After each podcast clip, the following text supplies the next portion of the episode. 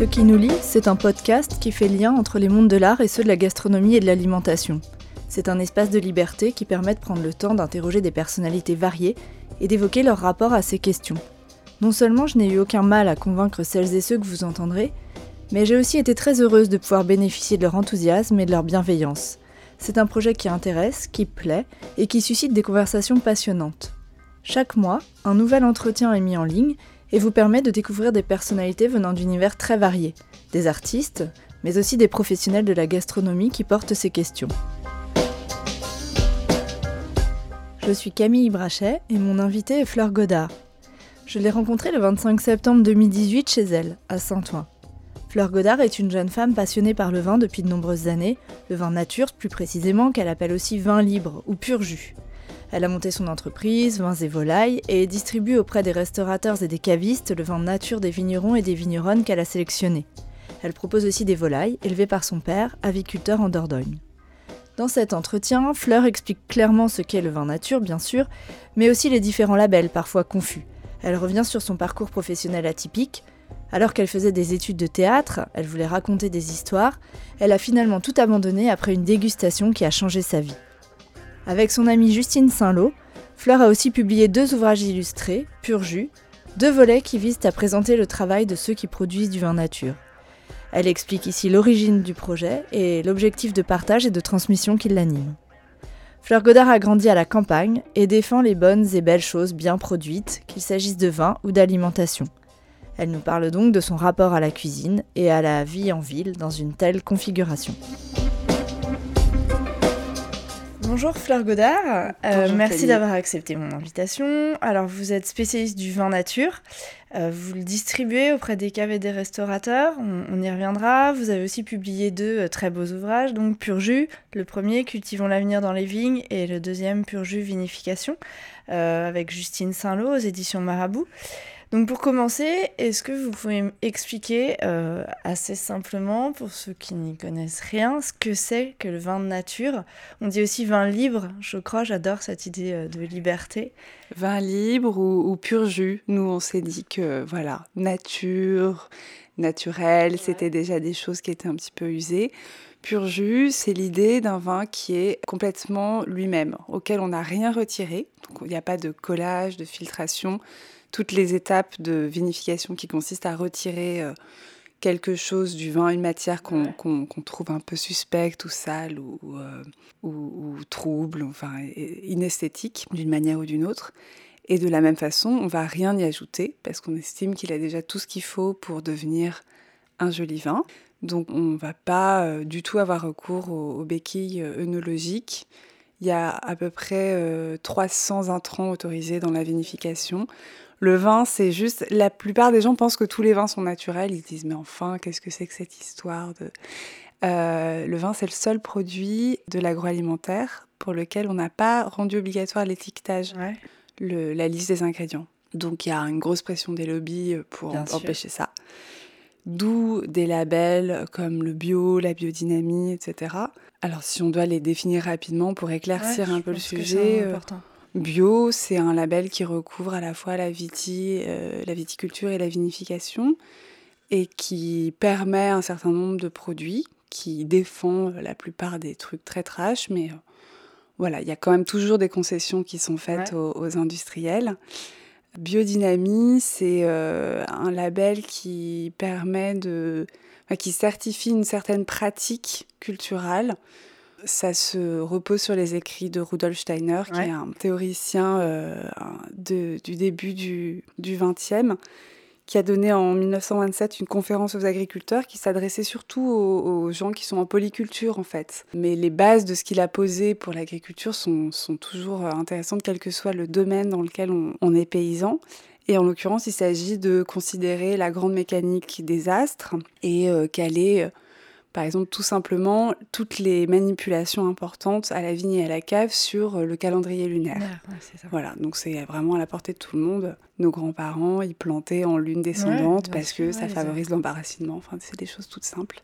Puis après, il y a des, préparats, préparats, préparation, qui consistent à euh, favoriser soit la, le végétal, soit l'enrichissement euh, de la population microbiologique des sols qui viennent en renfort en fait pour aider une vigne à se, à se réveiller, à prendre le, dessus, à voilà, être plus resplendissante, plus en santé. Voilà, mais ça reste des petites choses très comment est-ce qu'on peut dire ça? C'est un peu assimilé encore à une forme de d'ésotérisme. Ouais, de croyance. Voilà, euh, mais c'est extrêmement concret d'un côté et en même temps totalement inoffensif si on considère les, les actifs qui sont utilisés. Voilà.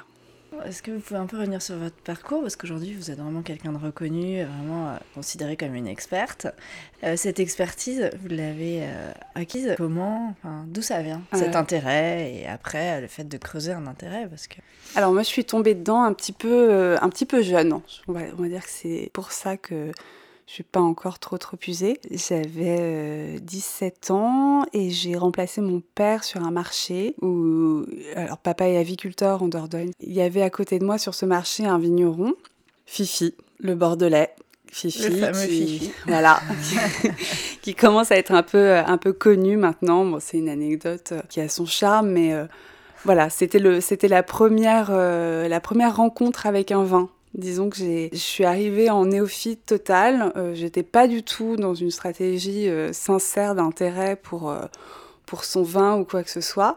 Et je pense que ce, cette attitude très frondeuse et complètement inintéressée, enfin pas, pas, du tout en tout cas dans son, dans son sujet, ça a rendu d'autant plus forte l'expérience esthétique, cette espèce de bouleversement que j'ai eu en dégustant ce, verre de vin qu'il m'a proposé. Ah, vous en parlez d'une manière incroyable. Quand je lis la description que vous faites quand vous avez bu ce verre de vin, c'est juste dingue quoi. Bah, en fait, c'est, je pense que c'est le genre de choc esthétique qui peut arriver euh, plus couramment avec de la musique, mmh, avec, euh, exactement. avec un bouquin, avec une, un, opéra, une pièce de théâtre. Enfin, c'est, c'est vraiment ce, type de, d'expérience qui vous reconfigure complètement. Et euh, il y a un avant et un après. Et, clairement, là, mon, mon, idée, je faisais des écoles, des études de théâtre dans une super école. Je m'étais bien bagarrée pour arriver là-bas. Enfin, j'étais vraiment très déterminée à, à faire ça. Et euh, l'idée, c'était de, de, raconter des histoires, en fait. J'avais envie de d'emmener les gens avec moi ailleurs.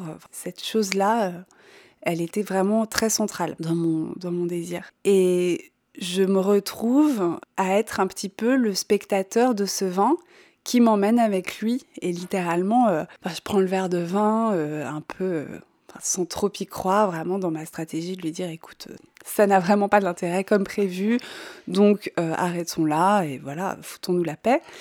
Et en fait, le, vin se lève et raconte en trois heures j'ai pas pu le boire en fait. Pendant trois heures, à chaque fois que je mettais le nez dedans, c'était encore autre chose en termes d'arômes et de paysage, de, de, lumière. Enfin, c'était vraiment toute une espèce de petit inframonde quoi, à chaque fois, où il y avait euh, tantôt des, des fruits exotiques, euh, donc euh, des, des, îles, des marchés aux épices, des, des fruits confits, je revenais dans les vergers que je connaissais, des espèces Oui, c'est ça. Vous étiez quand même très mm. sensibilisé mm. déjà au goût, à l'odorat ou, pas plus que ça? Bah, En fait, j'avais jamais travaillé là-dessus. Et c'est ça qui m'a... Vous deviez déjà être très familière de tout un tas de, de choses parce que pour que ça résonne comme ça en vous, j'imagine que il y avait un terrain quand même. Ouais, bah, on a grandi dans un endroit, euh, c'était la ferme. Donc il y avait quand même une expérience sensorielle de tous les jours, mm. de tous les instants, où euh, bah, on n'avait pas de télé, donc on, on, allait dans les bois, on grimpait aux arbres, on fabriquait des cabanes, j'avais des chevaux, il y avait les poulets, tout ça, mais le, la rivière, le, les fruits du verger, toutes ces choses qui. Euh, étaient, euh, ouais, la, la, rivière, elle n'a pas la même odeur le matin, le midi, le soir. Enfin, c'est, c'est des choses, euh, c'est des palettes en fait, qui étaient déjà, qui étaient déjà posées, ouais. Et du coup, quand vous dites le vin se lève, le vin raconte des histoires, c'est quelque chose que vous pouvez défendre encore aujourd'hui. À chaque fois que vous dégustez, c'est une nouvelle aventure, vous avez l'impression En fait, c'est vraiment mon critère de, de sélection. Moi, je suis vraiment pas une personne de, commerce ou de mathématiques à la base. Et je me suis retrouvée euh, dans ce milieu du vin à me dire, bon, je suis un peu trop jeune quand même. Donc j'ai passé deux ans chez, chez Philippe et Jean-François, son, son, frère. Et finalement, après cette dégustation, vous vous êtes vraiment euh, totalement consacré euh, à ça. Il fallait essayer de comprendre. Donc je suis partie au château et par intermittence, je venais En gros, j'ai essayé de couvrir le cycle de la vigne. D'accord. Et ensuite celui de la cave en deux temps. Et puis après quoi, mon, directeur de, l'école de théâtre m'a dit écoute, il faut, faut faire des choix. Voilà. Donc salut. Euh, et, c'était super bien parce que ça m'a vraiment permis d'y voir plus clair aussi. Et le choix était évident, il n'y a pas eu d'hésitation. Ouais, ouais, Et donc au bout de ces deux ans, je me dis, bon, je suis peut-être un peu jeune quand même encore euh, à, 20 ans pour, euh, pour faire du vin. Hein. J'ai besoin d'en parler, j'ai besoin de partager tout ce que ça me donne comme toute la joie que ça me procure. Et donc bah, le, le, média le plus, le plus évident, c'était le commerce. Ouais. Euh, et je suis arrivée à Paris et j'ai commencé à essayer de vendre ce vin que j'avais fait. C'était la seule légitimité que je pouvais réclamer. J'avais vraiment suivi tout le, tout le processus en pratique, mais après, j'avais aucune théorie, aucun diplôme. Et je suis vraiment restée sur cette, euh, cette idée-là quand j'ai décidé de monter ma boîte. Il y a un moment où c'est devenu évident que vendre des vins, c'était très chouette, ça me correspondait vraiment bien parce que j'étais un peu une passeuse, que je pouvais choisir, trouver, rencontrer des, choses merveilleuses, des vins euh, très artisanaux, très rares, euh, faits par des personnes qui y consacrent absolument toute leur, euh, toute leur âme en fait. C'est vraiment, c'est même plus une question de temps quoi. C'est un mm. truc, il y, a tellement de, de, la personnalité de chaque vigneronne et chaque vigneron dans chaque bouteille que voilà, c'est un investissement euh, total. Et donc, ils n'ont pas le temps, en fait, de se balader. Et mon boulot à moi, c'est devenu chercher ces vins-là, les prendre avec moi dans mon équipe et ensuite les, les, amener, les distribuer aux, endroits où ils seront compris. Les restaurateurs principalement et les caves Ouais. Pas du tout le grand public, à aucun moment. C'est un, autre métier. Ouais, un autre métier. Moi, j'ai pas de boutique. Mmh, Peut-être un jour on ouvrira une boutique, mais pour le moment, je suis, je suis vraiment dans ce j'avance masquée. Je suis pas une marchande euh, pour les, pour les copains en fait. Et, cette idée de m'engager comptablement pour chaque vigneron, c'est très important parce que en fait la plupart des gens qui, qui, distribuent du vin, comme moi en gros, ils sont plutôt agents. Ça veut dire qu'ils vont euh, prendre des commandes, faire goûter des vins avec des échantillons qu'on leur a donnés, prendre des commandes et être rémunérés sur, ces, sur des commissions, sur les, les commandes qu'ils ont prises. Moi, j'achète les vins et je les stocke. Donc, il y a une dimension où euh, comptablement, en fait, je me mouille beaucoup. D'accord. Et euh, c'est un peu comme si j'étais un importateur. Et c'est vraiment venu avec le constat que mes vins préférés, ces vins-là, ces vins rares et, sublimes, ils partaient pour la plupart à l'étranger, aux, États-Unis, euh, au Japon, beaucoup en Scandinavie, en Australie, parce qu'en fait, les vignerons, ils ont juste pas le temps d'attendre euh, que les Français se, se, réveillent et le marché international il est ah, super euh, dynamique. Donc je me suis dit ok, vous voulez travailler avec des importateurs, et eh ben je vais être un importateur en national, pas de problème. Et, et, du coup, ça me permet aussi d'importer des vins de l'étranger, ce qui est aussi très très fun de pouvoir. Euh, enfin, quand on commence à, à, rencontrer vraiment un, un cépage dans un, terroir donné, c'est hyper excitant de, le redécouvrir sous un autre aspect de l'autre côté de la planète. Quoi. Vous êtes vraiment intermédiaire, passeuse, comme vous dites. Mm, mm, mm. Et il n'y a pas parfois une petite frustration de pas euh, justement euh, être dans l'échange avec les personnes qui vont les déguster directement? Parce que, en fait, vous transmettez, vous racontez une histoire à quelqu'un qui va lui-même raconter cette histoire à son client. Euh, mais vous, vous n'avez jamais le retour. Ou alors, si vous réussissez à avoir les retours des consommateurs quand même bah, je pense que c'est un, c'est un truc que j'ai beaucoup fait. Hein, les, je faisais des, des salons avec mon, mon, mon, copain bordelais, Fifi. Et euh, ce rapport au direct au public, il peut être génial quand on tombe sur quelqu'un de, de, chouette, mais il peut être aussi hyper usant en fait. Ah, parce que quand on s'expose au tout venant, enfin c'est un autre engagement en fait. Il faut avoir cette patience Euh, et, ce discours ultra pédagogique qui permet à n'importe qui de trouver une porte d'entrée dans ce que vous proposez. Et euh, c'est vrai que mon domaine de spécialité, je pense qu'il est euh, un peu trop pointu pour que j'ai encore cette patience-là. Après, j'espère que d'une certaine manière, on arrive à le faire avec pur jus. Euh, et je me dis que c'est hyper important, que c'est évidemment euh, le public en fait qui, choisit et qui fait avancer les choses au final. Mais euh, donner moi personnellement du temps au, public, je, j'en suis plus vraiment capable. J'ai fait vraiment plein de cours, plein de, de, stages en entreprise et tout ça. Mais il y a un moment où, en fait, on est un peu fatigué par cette espèce de bataille d'ego mmh. des types qui disent Non, mais attendez, ma petite fille, enfin, moi j'ai 45 ans, je suis née en Bourgogne, alors qu'est-ce que vous allez m'apprendre ah, Ça va deux minutes, mais il faut arrêter de rigoler. Et en fait, bon, c'est plus, c'est plus ça que je fais. Voilà. C'est un milieu très masculin, bah euh, plutôt des gens effectivement plus, âgés que vous. Et ça, comment vous l'avez vécu en tant que femme? Ça doit être euh, assez compliqué quand même de s'imposer euh, à, je sais pas, vous aviez 25 ans, face à des types, comme vous dites, de 50 ans, qui s'y connaissent dans leur domaine. Bah, en fait, je me suis très vite rendu compte que tous ces gens-là, ils avaient des diplômes souvent, ils avaient beaucoup de théories, euh, des pins dorés avec des grappes et tout ça, mais très peu de pratique. Enfin, à l'époque où je suis arrivée à Paris, il n'y avait pas tant de sommeliers qui allaient euh, dans les vignes. Euh, et, moi, j'avais cette légitimité-là, en fait. Donc, il y a l'expertise qu'ils n'avaient pas, finalement. Il y a un moment où, dans l'échange, j'ai jamais eu la prétention d'avoir la culture générale qu'ils avaient. En revanche, bah, j'étais un collab sur ce que je défendais. Et ça, ça m'a permis de trouver un aplomb qui m'a qui m'a donné envie de persévérer parce que je me suis dit il y a quelque chose qu'on a besoin de se réapproprier dans le rapport au vin. Euh, aujourd'hui, ça passe par euh, la dégustation, cette espèce d'expertise euh, théorique très chargée de complexe en fait pour le public. C'est un produit assez intimidant le vin. Ouais, voilà. Et, et sous prétexte qu'on n'y connaît rien, qu'on n'est pas l'expert de la famille, on n'a pas le droit au chapitre.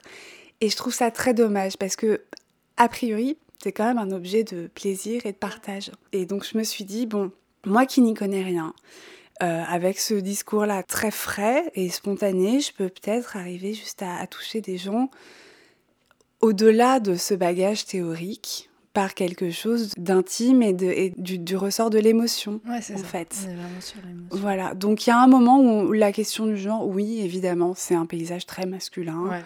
Euh, il y a des tas de boulets, mais comme dans des tas de métiers, en fait, hein, pour euh, être honnête. Euh, je vois pas beaucoup de métiers euh, qui appartiennent aux femmes. Donc le, le combat, il est, il est encore assez général, malheureusement. Mais j'ai plus envie de parler du genre. Quand on me dit alors c'est un vin féminin, c'est un vin masculin, c'est juste absurde. Et voilà, faut, faut juste accepter notre part de chaque et puis, puis composer avec. Mais voilà, on, a, on a aujourd'hui un paysage euh, au niveau des restos euh, et des caves qui se renouvellent complètement depuis ça 10 ans. Beaucoup. Il y a énormément de gens euh, de 30 ans qui s'installent, qui, qui font ce métier-là pour des bonnes raisons, parce qu'ils ont vraiment décidé de... de bah, ils avaient envie de monter leur affaire pour, pour ces mêmes raisons de partage, de, de, besoin de, de passer à leurs clients des émotions euh, à travers des produits qui les ont touchés. Et j'ai de moins en moins de soucis avec. Euh, ça a clairement. Vos, vos, clients, les restaurateurs, quand ils viennent vous voir, c'est parce que c'est des gens qui s'y connaissent mais qui n'ont pas le temps, c'est des gens qui veulent s'ouvrir à la biodynamie, euh, au vin nature, mais qui voilà qui ne maîtrisent pas forcément les codes, qui n'ont pas les contacts avec les vignerons, ou c'est juste des questions de temps, de praticité c'est quoi les profils en fait? Alors il y a un peu tous les profils. Il y a euh, les gens qui se bougent, qui vont dans les salons, dans les dégustations et qui rencontrent des vignerons qui goûtent leur vin, mhm. qui voudraient en acheter et donc que les vignerons vont rediriger vers moi parce que c'est comme ça que c'est structuré. Et ensuite il y a les gens qui euh, ont des amis qui leur disent non mais tu ouvres un resto, faut absolument que tu aies du vin naturel, c'est absurde d'avoir cette qualité de produit dans ton assiette et, de pas euh, élever ce niveau d'exigence à tout ce que tu proposes en fait. Donc, euh, donc sois cohérent et euh, va voir telle ou telle personne, vigneron ou distributeur. Et puis ensuite, il y a les gens qui, bah, qui lisent Pur Jus, qui se disent Ah bah tiens, il y a, y a, une équipe de vignerons sympa, il y a quelque chose de, de, de, joyeux et de cohérent on va essayer de, voir. Euh, ouais, c'est assez hétéroclite. Mm. Euh, on démarche pas du tout, on n'a pas le temps. Mais c'est super de voir que à il y a vous, une telle, ouais. euh, une telle demande, un tel foisonnement Ouais, au niveau sûr. des ouvertures de. Et des ça, ça, augmente aussi, j'imagine, avec le temps euh, de jour en jour, parce qu'il y a une vraie ouverture des restaurants euh, sur le vin nature, mais a- enfin, c'est assez récent finalement. Bah c'est encore c'est tout petit. Hein. C'est, je voudrais pas dire de bêtises, mais je crois que c'est autour de 3-4% là le vin naturel en France. Donc, enfin tel que je Ouais, la l'entends. marge de- d'évolution est énorme. C'est énorme, il y a tout à faire encore et on se rend compte que oui, il y a une grosse concentration euh, dans le 11e de, de bars à vin euh, nature, euh, assimilés, bobos, branchés, tout ça. Et c'est dommage, moi j'aimerais que ça soit Ça se développe. euh, plus populaire, plus Mm, mm. accessible, plus facile, ouais. Mm. Et du coup, pour revenir à, à Pur Jus, euh, donc vous dites que le vin raconte des histoires, mais vous racontez aussi les histoires des vignerons et des vigneronnes, qui sont des histoires assez euh, intéressantes et des profils euh, variés, attachants. Pourquoi est-ce que vous avez spécifiquement choisi la bande dessinée? Est-ce que c'est lié à votre rencontre avec Justine Saint-Lô ou est-ce que c'est vraiment pour le format qui permet? Enfin, moi, je trouve que ça permet de montrer des choses qui sont parfois complexes euh, et le côté visuel est comme ça très éclairant sur certains points. Euh, alors, pourquoi ce choix plus spécifiquement? Parce que vous auriez pu faire des portraits de vignerons rédigés, enfin, il y avait plusieurs possibilités. Alors, euh, c'est pas du tout prémédité en fait. Pur jus, c'est vraiment euh, le produit de mon amitié avec Justine à la base pour le premier. On, on a passé un week-end formidable dans les vignes. Elle m'a été présentée par son frère avec qui je travaille, François. Et bon, je l'emmène prendre l'air en Auvergne et c'est fabuleux. On, on apprend plein de choses, on, on rigole bien. Le week-end d'après, on réitère dans une autre région et on se rend compte que sur des problématiques communes, ils ont des manières différentes de, de procéder. Ouais. Et, euh, et, on, et on interroge cette différence. On dit, bah tiens, euh, Manu, il fait ça, Catherine, elle fait ça, et toi, Lilian, pourquoi? Et, et on se rend compte qu'ils n'ont pas ce loisir qu'on a de, de, De, de, prendre du recul, ouais. bah, de passer d'un- d'une région à Ouais, l'autre, ouais, et que c'est fabuleux, et que peut-être on peut leur faire un petit carnet, en fait, à l'usage euh, spécifiquement au, départ des vignerons, Ah une sorte de carnet de poche avec des dessins qui rendraient le truc plus fun. Et puis Justine a fait ses premières planches et en fait c'était du A3, c'était magnifique, ses aquarelles. C'est Voilà, le premier chapitre de Michael Georget, il, il- il s'est imposé dans le format comme étant une, plutôt un format BD. Et on, on, on connaissait rien au monde de l'édition, enfin on avait vraiment zéro, euh, zéro idée de ce que ça pouvait Ouais. être. Et ça s'est fait vraiment de manière très jolie, on a rencontré... euh, les bonnes personnes au bon moment et, euh, et tout a été assez fluide. À aucun moment on nous a dit non mais il faut pas, il y a trop de pages ou c'est trop épais ou c'est trop technique ou quoi que ce soit. Enfin ils ont vraiment compris qu'on avait euh, un, on avait un projet qui était euh, assez bien ficelé parce que euh, on donnait la parole à des gens qui l'ont qui l'ont Qui jamais l'ont jamais, c'est ça qui est super. ouais, ce savoir, euh, ce, ce sa- enfin, cette transmission du savoir au niveau des pratiques de viticulture et de vinification naturelle, elle est pour l'instant uniquement à l'oral, quasiment. Donc il y a, très peu d'ouvrages qui traitent de ça. Et après, les traités de viti euh, ou de, ou de vinification, quand c'est uniquement de la théorie, c'est juste complètement assommant. Donc ça nous semblait assez évident que le trait de Justine, cette espèce de tendresse et d'humour qu'elle met partout, parce qu'elle est comme ça, elle est trop, trop géniale, trop, trop mignonne, et, et, et puis elle a toujours des idées qui vont rendre beaucoup plus évident et, puis, et plus digeste ce- cette théorie de taille. Qui est complexe. Ouais, Finalement. ouais. En fait, qui est super abstraite quand on reste sur le sur l'écrit. L'illustration euh, rend les choses effectivement euh, beaucoup plus claires. Donc vous dites que vous avez été énormément sur le terrain, vous avez fait énormément de rencontres. J'ai bien compris que toute votre formation, toute votre expertise, elle vient vraiment euh, des vignes et du terrain.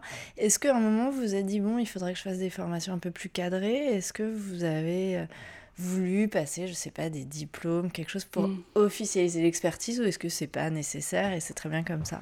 En fait, il y a, il y a plein de moments où j'ai eu envie et j'avais jamais le temps. Mais c'est comme, euh, c'est comme le permis de conduire, par exemple. j'ai juste pas le temps Ouais, de le que faire. permis de conduire, on ne peut pas conduire. Ouais, bah oui, mais oui, oui, oui Alors que vrai. là, bon, Bon, alors, problème. alors que là, ça va.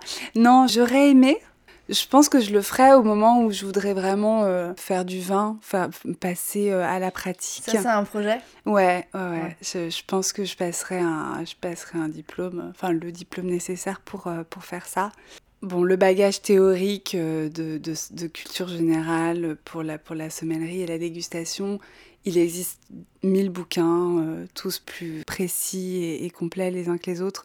Donc ça va, je pense que euh, c'est en goûtant qu'on apprend à goûter et, euh, et puis en complétant ça par euh, des lectures sérieuses et des, des amitiés solides, on finit par avoir en tout cas le sentiment que les choses se dessinent de manière assez claire. Enfin, il y a, on a tous une, une, hiérarchie personnelle hein, de ce que ça doit être que les grands vins, les vins de soif. Il y a toute cette, cette espèce de manière de classer qui est très intime. Mais en tout cas, euh, je crois pas que j'aurai la patience aujourd'hui d'aller dans une école, goûter des trucs que vraiment je trouve pas bons, essayer de reformater ma bouche pour avoir un diplôme dont j'ai pas besoin, en fait. Vraiment. Vous dites que c'est intime et très personnel, euh, et pourtant, on ne cesse de classer. Enfin, le vin, c'est un truc qui est classé sans arrêt. Il y a des classements. On est obligé de trouver tel vin très bon parce que officiellement il est très bon. Je trouve que c'est un domaine. Euh, vraiment euh, difficile d'accès et où si on va pas trouver quelque chose de bon qui est officiellement laid, on passe pour euh, quelqu'un qui est vraiment en dessous de tout et qui connaît rien. Mais après, c'est, je, disais tout à l'heure, c'est une question de plaisir avant tout. Et euh, en fait, à quel que soit son niveau, je pense que le meilleur vin du monde, c'est celui qu'on préfère soi. Et ça, c'est super important de le replacer, quoi. Parce que après, il y a des parcours de dégustation. Et ça, c'est évident que quelqu'un qui, euh, qui commence, qui boit ses premiers vins, il va peut-être aimer des choses qui sont plus démonstratives, plus narratives. Ça veut dire euh, plus évidentes au niveau des arômes, euh, plus, plus confortables au niveau de leur structure et de leur toucher de bouche. Et ensuite, on va aller on retrouve ce, cheminement de dégustation chez plein plein de plein plein de gens qui, quand ils en parlent se disent bah oui évidemment on commence par des Bordeaux qui sont comme ci comme ça avec des grandes charpentes et des trucs c'est un peu le gros fauteuil en cuir quoi confortable et, tout ça et facile d'accès et puis ensuite on va aller vers des choses plus légères vers euh, plus de, lumière dans les vins, plus de délicatesse. Alors le, classique, si on a un peu d'argent, c'est la Bourgogne. Sinon, c'est plutôt des vins de Loire ou des, choses plus nordiques.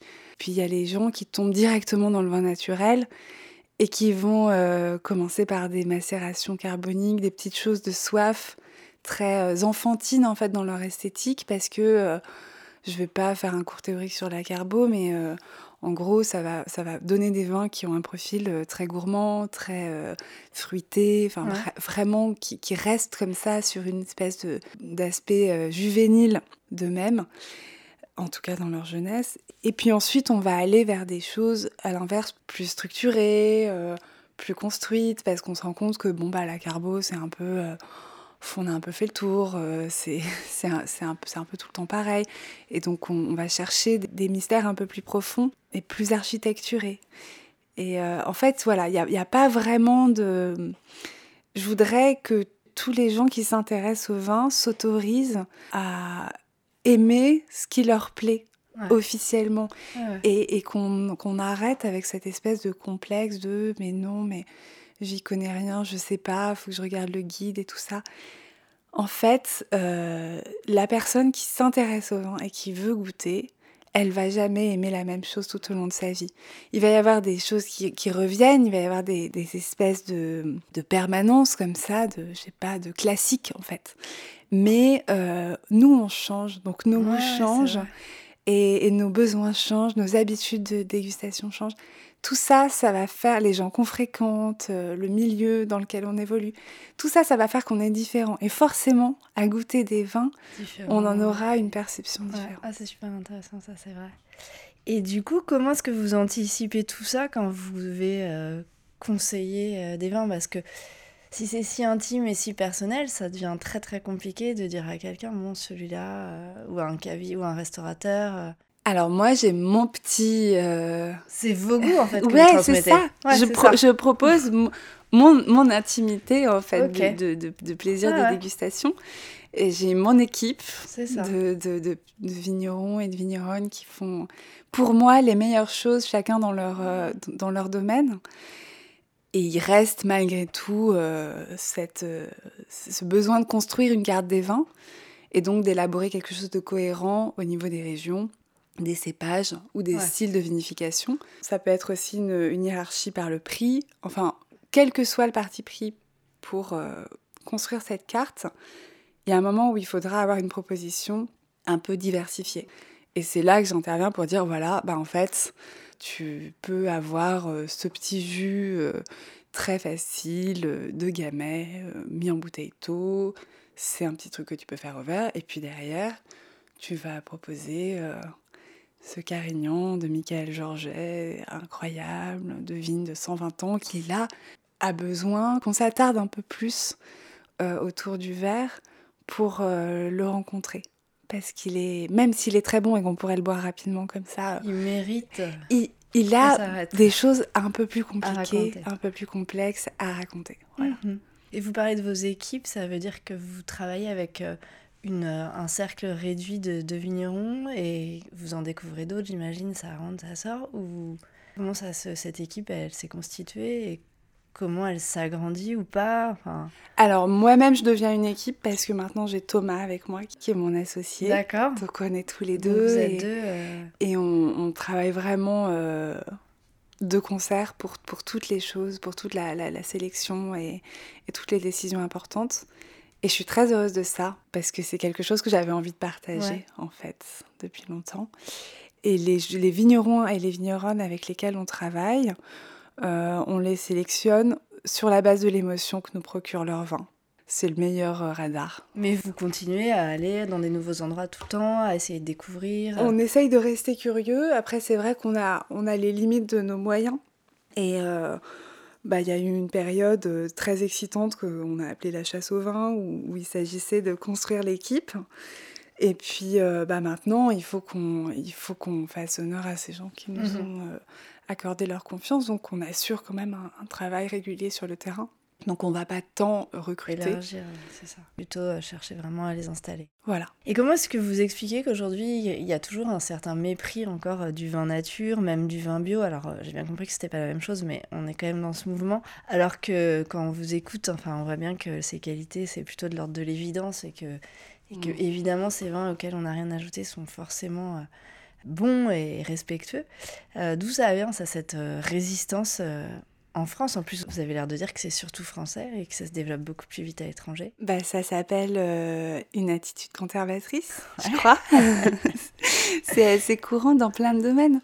Mon compagnon est musicien, il fait beaucoup euh, de musique improvisée. Il y a des gens pour qui c'est pas de la musique parce que, bah voyons, il n'y a, pas, a pas de rythme, il n'y a pas de mélodie, enfin, il n'y a même pas de partition. Qu'est-ce que tu veux que je te dise?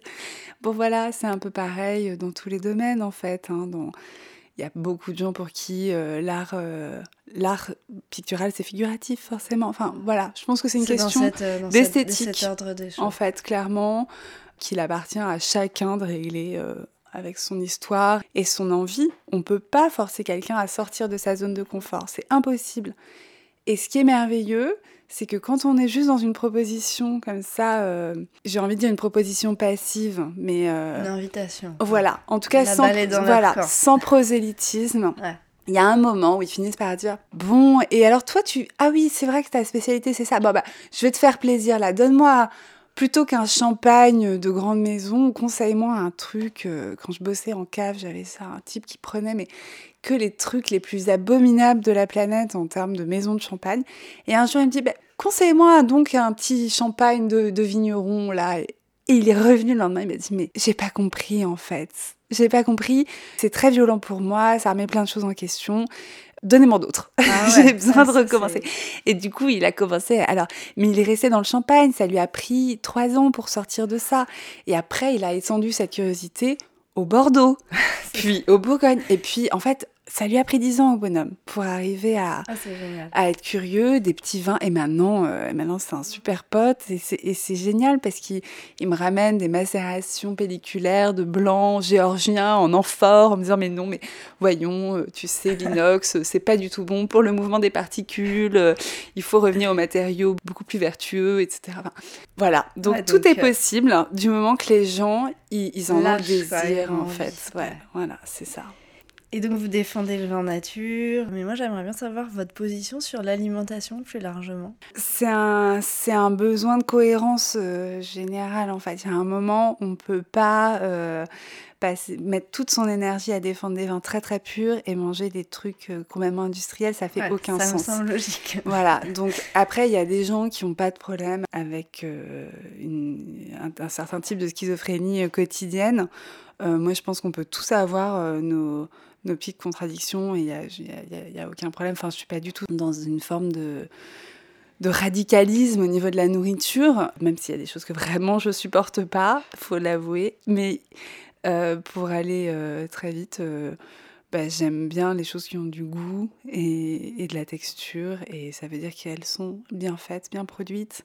Ça n'a pas besoin d'être très compliqué hein, comme procédé. Je mange beaucoup au restaurant pendant la semaine, quand je suis en tournée et que je fais euh, déguster des vins, je vais m'arrêter plutôt chez des clients plutôt que de rentrer chez moi. Donc le soir, euh, bah, j'ai beaucoup de légumes. euh, des œufs, des légumineuses, des choses assez, assez simples et faciles à cuisiner. J'ai pas aussi autant de temps à y consacrer que ce que je voudrais. Mais euh, du coup, ça, ça devient un peu une activité du dimanche. On va faire des trucs pour la semaine. Euh, J'ai un, un petit bébé. euh, pour moi, c'est hyper important Ouais. qu'il mange, qu'il mange bio. C'est vraiment le minimum. Est-ce que d'avoir un enfant, ça a changé votre vision des choses? Parce qu'en fait, depuis que je fais ces entretiens, je me rends compte que pour beaucoup, c'est au moment en fait, où ils ont un enfant qui commence à prendre conscience des choses et, à manger différemment. Enfin, c'est vraiment un levier assez fort. Je pense que j'étais déjà une peste euh, avant. Euh, et, que non, c'est une, maladie qui date d'un peu plus longtemps. Mais euh, ouais, je, tra- je travaille donc, je distribue les volailles de papa euh, dans les restos et j'ai aussi un, couple d'amis qui font des légumes. Un cheval, un champ, ça s'appelle. C'est une petite entreprise dans le Saumurois. Et, et donc, je, je propose leur, leur euh, Aussi, production de la même manière que je, je propose les, volailles Les volailles. En échange de quoi ils me, ils me nourrissent, en fait, très simplement.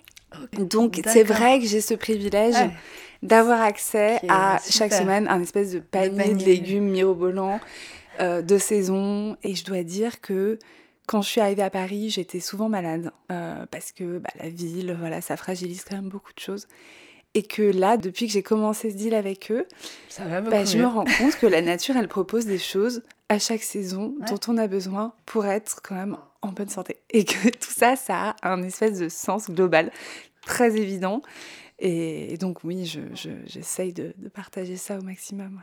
Et Est-ce que vous vous sentez militante sur ces questions d'environnement, d'écologie? Euh, Est-ce que vous avez l'impression que vous avez un rôle important à prendre? Euh, Comment vous vous positionnez par rapport à tout ça Je pense qu'on a tous nos res- notre responsabilité en fait dans ce- cette question de, de l'écologie. Euh, ma manière à moi d'agir, c'est de soutenir le travail activement des vignerons euh, et des vigneronnes qui font quelque chose de, j'aime bien dire, euh, chargé de sens plutôt Ouais, que vertueux parce Mm. qu'il n'y a pas la, la notion de morale en fait.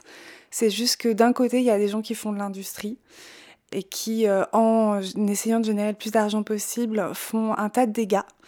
Et de l'autre côté, il y a des gens qui cherchent à trouver du sens dans chacune des actions qu'ils vont faire. Et que ça, bah, ça produit des, des vins, des légumes, des volailles qui eux-mêmes vont générer du sens dans l'action de consommation euh, à l'autre bout. Donc, euh, donc je défends ça, clairement, bec et ongle. Et il y a encore beaucoup, beaucoup de, de, de- de travail à faire, mais euh, je pense qu'on a chacun un, un petit, un, un petit quelque chose à faire, quoi. Et pour terminer, donc vous vivez à Paris, vous avez un petit, un petit enfant, vous venez de le dire, euh, et vous venez de la campagne, vous êtes quand même beaucoup en lien avec la nature de par votre métier. Euh, vivre à Paris, vous, vous le percevez comment? Comme une contrainte ou comme une joie ou... Bah, comme je suis très souvent en vadrouille dans les vignes, Et en ce moment, pour, pour la promotion du livre, et, enfin, le week-end, d'une manière ou d'une autre, je suis, souvent partie. Je dois dire que j'aime beaucoup cette ville. Je trouve qu'elle est, elle est très belle, en fait. Et j'ai une grande joie à la parcourir, à, à redécouvrir des, des, petites rues, des quartiers. À chaque fois que je lève le nez, j'ai une, corniche, un détail, une fenêtre. Voilà, quelque chose de, de beau et je crois pas que je m'en lasserais vraiment complètement. Après, je vis pas tout à fait dans Paris. Là, je suis dans un petit quartier à Saint-Ouen euh, qui est vraiment à 200 mètres de, du panneau de Paris, mais les immeubles ils font trois étages. Il y a beaucoup plus de ciel, c'est très calme dans la rue. Enfin, mmh, c'est ça a un côté quand même vachement plus euh, reposant et on n'est pas dans cette espèce de d'hyperactivité foisonnante du cœur de Paris. Euh, je pense qu'il y a un moment où euh, peut-être euh, j'aurais envie de d'avoir une pratique paysanne où, je, voudrais mettre les mains dans la terre. en attendant, voilà, je fais, je produis des livres, j'essaye de, vraiment bien, bien ficeler la société. Et je crois que je trouve un équilibre assez, assez chouette entre mes, mes, toutes mes multiples campagnes ouais, ça. Et, et ma ville. Très bien. Bah écoutez, merci beaucoup. C'est super de vous entendre parler euh, de tout ça. Merci. Si vous voulez aider ceux qui nous lisent, abonnez-vous sur votre application de podcast, mettez plein d'étoiles et partagez partout où vous pouvez. Un financement participatif est aussi accessible sur la plateforme Tipeee. Pour participer, il vous suffit de vous connecter sur www.tipeee.com et de rechercher le podcast. Un grand merci à tous les contributeurs. Vous trouverez aussi le lien direct sur le site de Ceux qui nous lit, bouton Type. Enfin, pour ne rien manquer de l'actualité de Ceux qui nous lit, suivez les comptes de Ceux qui nous lit sur Instagram, Twitter et Facebook.